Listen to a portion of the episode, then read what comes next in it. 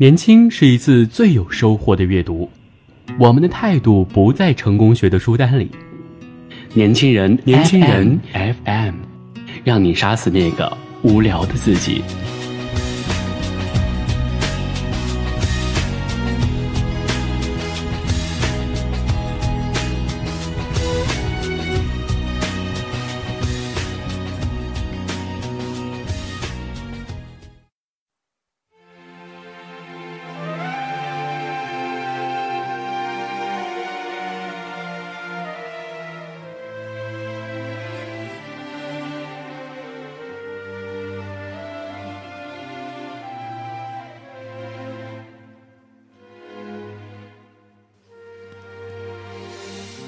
欢迎收听今天的年轻人 FM 阅读栏目，我是主播韩庄。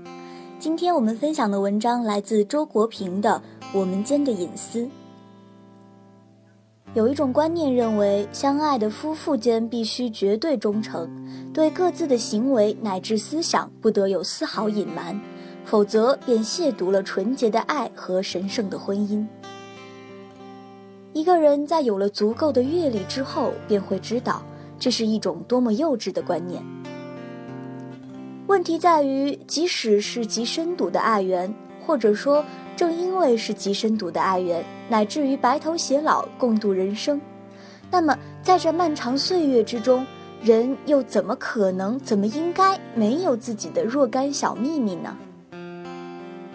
依我看啊，只要爱情本身是真实的。那么，即使当事人有一些不愿为人知悉，甚至不愿为自己的爱人知悉的隐秘细节，也完全无损于这种真实性。我无法设想两个富有个性的活生生的人之间的天长日久的情感生活，会是一条没有任何暗流或支流、永远不起波澜的平坦河流。倘若是这样，那肯定不是大自然中的河流。而只是人工建筑的水渠，倒反见其不真实了。当然，爱侣之间应该有基本的诚实和相当的透明度，但是万事都有个限度。水至清则无鱼，苛求绝对诚实反而会酿成不信任的氛围，甚至逼出欺骗和伪善。一种健全的爱侣关系的前提是相互尊重。包括尊重对方的隐私，这种尊重一方面基于爱和信任，另一方面基于对人性弱点的宽容。羞于追问相爱者难以启齿的小隐秘，乃是爱情中的自尊和教养。夫妻间是否应该有个人隐私呢？我的看法是应该有，我们应该尊重对方的隐私权，不应该有。不应该有太多事实上的隐私。隐私啊，有一个特别的性格，他愿意向尊重他的人公开。在充满信任氛围的好的婚姻中，正因为夫妻间都尊重对方的隐私权，事实上的隐私往往最少。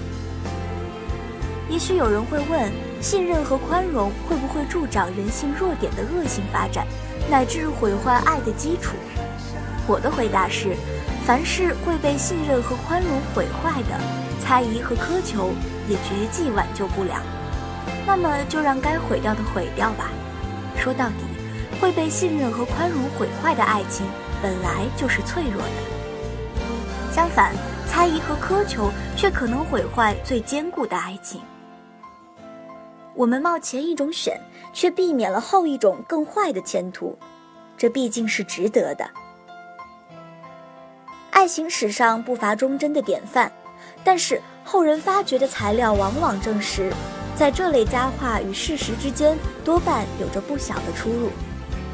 我对自己说，这就对了，他们不是神，他们都是人。